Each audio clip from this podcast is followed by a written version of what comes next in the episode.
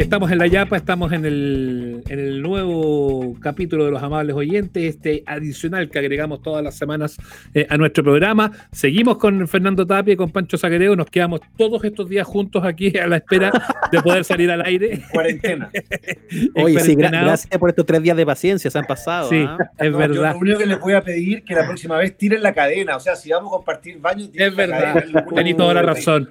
Tenéis toda la razón. Yo desconfío de Ignacio, pero bueno, dejémoslo ahí, yo lo voy a, lo voy a corregir.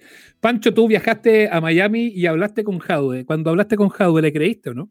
Le creí algunas cosas, otras les creí más o menos y otras no le creí nada. Como es la vida, ¿no? Pues, Y no todo es mentira, todo es falso. Lo mejor de esa entrevista, cinco horas mano a mano en un café de Miami, fue cuando comienza la entrevista, cuando ya después de los preámbulos nos sentamos, agarro mi libreta, mi lápiz, empiezo y le digo, démosle, y me dice, ok, te voy a contar mi verdad. Eso es lo mejor de la Toma.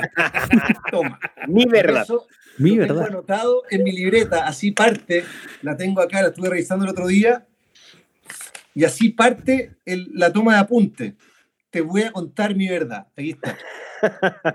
No, y además, además fue un ejercicio bien de, de harto esfuerzo porque fue una entrevista bien larga y fue una entrevista que por, por razones eh, de protección de, no tengo idea, fue como la antigua, o sea, de tomar nota, no había, tenía, era esa oportunidad y, y nada más, ¿no es Oye, cierto? Y mira, tengo acá, no había cachado, se habían olvidado, 80 Collins, Miami Beach, Café Mozart, Collins Street Center, frente a la Torre Trump, miércoles 3 de febrero a las 11 de la mañana, llevar chocolate y cigarros que me encargó, eh, nublado parcial, fresco para Miami, música pop en la radio, de radio en el café, un judío ortodoxo en la mesa del lado, lleno de ortodoxos, llegó 20 minutos tarde. Esas fueron- apuntes iniciales. Las notas que tomaste cuando llegaste al café. Exacto. Oye, Qué y, y claro, hay un ejercicio ahí de, de trabajo que va de la mano del periodista de, de la producción. Co- Costó mucho convencerlo de que, de que hablara, de que era su momento de, con- de contar la historia y que te la contara a ti.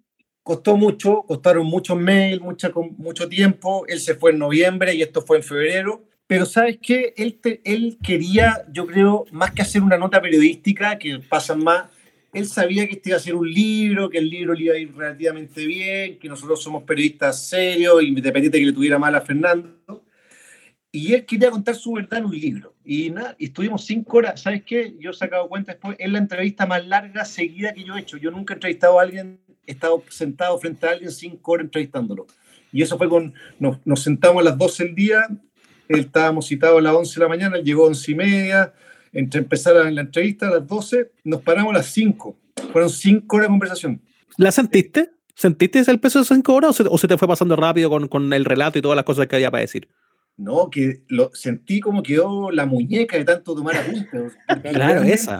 No paré de escribir. Y sabéis que estas locura, weón. típicas libretitas de periodista negra, que la gente ¿Mm? la- las debe ubicar, me, la Eh, gasté, me la gasté entera y ta, y no paraba y no paraba. Porque él me dijo, mira, yo no puedo dar, entre, yo no puedo dar entrevistas porque estoy, está, lo, me tiene prohibido la FBI, pero yo puedo conversar con quien quiera. Yo no te dejo grabarme, pero te, te permito tomar los apuntes que quieras. ¿Cachai? Claro. Y ahí le di, le di, y bueno, y lo divertido es que mm, eh, este gallo se paraba al baño y yo llamaba al Feña, para al baño, me dijo esto, lo otro, lo y después WhatsApp. y volvía, ahí viene, ahí viene, ahí viene. Ahí viene, ahí viene Jadwe. Yo estoy agradecido que él no haya dado la entrevista. O sea, Sí. igual él tenía la posibilidad de no darla, de que digan lo Seguro. que quieran, y él se sentó con. Pero- él habló de los sobornos, cómo recibió sobornos, cómo recibió plata, tiene esas justificaciones, pero él contó, ahí me sobornaron. O sea, tiene su valor eso. Yo creo que la gracia, yo creo que la gracia de Juego Sucio, Feña, Mm. más allá de la investigación y de muchas otras que se han hecho, hay una de Gustavo Huerta, hay otras que hizo el mismo Fluxá, hay otros que han hecho eh, el mismo Fluxá, porque en el capítulo hablamos de él, por eso lo, lo- lo Claro. remito. Eh, hay, hay hartas cosas que se hicieron y otros, otros autores en distintas partes del continente hicieron trabajos, pero, pero tener ese testimonio, Feña, yo creo que era, fue, hace que el, que el libro, que el trabajo, eh, además de la gran investigación que hicieron, quedara, quedara redondito, porque no le faltara ninguna fuente por, por consultar en el fondo. Sí, absolutamente. Y aparte que, bueno, entregando un poquito más de detalle, ese encuentro de Pancho con, con Jaude, después ni, ni te, ni te cuento la tarea para pasarlo al limpio todo eso en Claro. computador, porque además le hicimos contrapreguntas y ahí fue muy interesante. Ah, sí, nos porque, contestó. porque nos contestó por mail. Entonces, Ah, hubo de esa. mails y, y eso se cortó por ahí por abril más o menos, porque nosotros interpretamos Mm. que el FBI tiene que haber pesquisado que estaba hablando con periodistas y, y hasta cambió el número de celular. Ne- casi al mismo tiempo en que Pancho se fue a, a Miami, que fue un viaje flash de, no sé, 24, 48 horas, lo que, lo que hizo Pancho en Miami, yo me fui a Asunción y hice un trabajo eh, de, eh, de, sumergirme en el mundo de la Conmebol durante dos días, dos, tres días, antes de la elección que terminó con Alejandro Domínguez de presidente de la Confederación Sudamericana. Me fui como un turista cualquiera a quedarme en el hotel de la Confederación sabiendo que se iba a producir un, un comité ejecutivo de los, de los presidentes de federaciones y fue también muy sabroso eso porque tuve la posibilidad de sentarme como si estuviera espiando al lado, pero a dos metros de Ángel María Villar, el vicepresidente de la FIFA, que hablaba por teléfono con Nicolás Leo y era claramente con Nicolás Leo con el que estaba hablando, o hablaba con su grupo de confianza en España. Eh, con, con Jan Infantino, que estuvo también en esa, en esa cita, O sea, Eh, o sea, Feña era casi como un agente Harris. andaba, Sí. no, andaba sapeando, y andaba puro sapeando, como dicen. Puro sapeando. Y después, evidentemente, cuando ya llegan los dirigentes chilenos, eh, ahí ya quedó expuesto porque estaba salada, todo ese mundo ya me conocía. Fui a buscar una acreditación y me quedaban mirando más o menos feo porque había estado dos días ahí eh, deambulando, me levantaba muy temprano, desayunaba al lado de ellos, después almorzaba y veía que se iban a la reunión, conversaba con los botones del, del hotel, con, la- con los choferes del hotel, hasta que di con el famoso Rogelio, que era el chofer que la Comedor le asignaba a Jadwe siempre que iba a Asunción, y ese también cuenta historia, todo eso está reflejado en uno de los capítulos del, del libro, entonces fue súper entretenido, y aparte hay que decir que, que todas las versiones fueron respaldadas por documento, todo lo que tiene que re- relación con la investigación en Chile, la administración de Jadwe en Chile, absolutamente respaldada por documento, nos conseguimos las actas de los consejos de presidente del 2015 íntegros, es un trabajo de, digamos, de estudio y de buscar, digamos, cada uno los detalles, lo cual también significó que hasta el día de hoy, después de cuatro años, ninguna, ninguna de las versiones que están en el libro haya sido desmentida, o sea, ni una demanda ni un desmentido respecto de lo que escribimos hace cuatro años. ¿Cómo termina la historia de Sergio Jaude eh, de aquí en adelante? ¿Qué pasa ahora? Porque eh, uno la puede conocer desde afuera, puede a lo mejor pensar que, ¿cierto? Lo que vimos en la serie. Y además que se ha dilatado tanto el saber qué va a pasar finalmente Sí, con el muchacho. Va a ser senador. por la calera.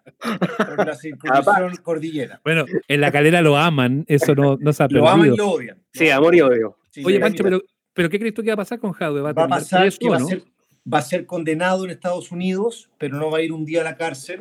Por, primero porque ya este, este proceso se ha extendido mucho, entonces él de alguna forma ha cumplido, no en la cárcel, pero Claro. ha colaborado, entonces van a ser esas condenas que la gente no entiende mucho, que va a decir, Sergio Jado es condenado a 18 meses de prisión y no va a estar ni un día porque ya esos 18 meses pasaron por esto, por los beneficios y todo. Y después, si vuelve a Chile, bueno, tendrá que enfrentar a la justicia. No creo que vuelva a Chile inmediatamente, si va a terminar volviendo, porque, él, porque el chileno, hay dos formas de decir esto que voy a decir. El chileno es muy arraigado a su, a su tierra o el chileno es hueón y quiere volver siempre. y eres de la calera. Y echa de menos la abuelita. ¿Sí? Además, Sí, pues además. a la abuelita, la mamá, que además se hizo cargo de todos sus negocios, sus bienes, así que tiene que ir a cobrar su parte. ¿Cómo lo Sí. ves? ¿Solución del caso? A ver, Bedoya se entregó un poquito antes, probablemente va a recibir una un veredicto antes que y vamos a tener una señal, si es que efectivamente no va a pasar ningún día en la cárcel.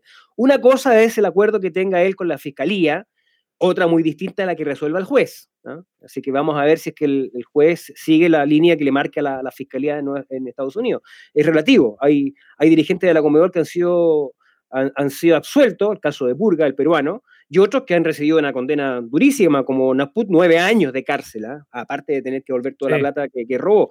Juan Eh, Ángel. Juan Ángel Naput, el expresidente de la Confederación Sudamericana. Eh, Jadwe ha colaborado, efectivamente, ya cuatro años, cuatro, cas- casi cinco años de colaboración con, con- con la Fiscalía y por lo tanto va a recibir un beneficio. Y después veremos si es que en Chile efectivamente actúa la, la justicia. Yo creo que lo que va a ocurrir en nuestro país, que producto de la presión, seguramente que va a haber, cuando se conozca el veredicto y él cumpla, eh, se va a pedir la extradición. Todavía hay plazo. ¿ah? Eh, en el caso de los delitos en Chile, van a expirar después de 10 años. Así que por lo menos hasta el 2025 yo creo que Jadwe no desaparece por nuestro país. Nos va a seguir dando tema entonces para hablar. Eh, al menos acá lo que hacemos en La Yapa llega a su fin junto a Pancho Sagredo, Fernando Agustín Tapia, autores de la sabrosísima historia y también comentando el presente y el futuro de Sergio Jaude. Lo pueden leer en Juego Sucio, pero hay que seguir atentos a lo que pasa. Muchachos, gracias por eh, acompañarnos en esta, en esta jornada de los amables oyentes. ¿ah? Gracias a ustedes. Gracias, Un gracias. que abrazo. estén bien. Un placer. Muy bien. Chau, Chau, chau. Chau.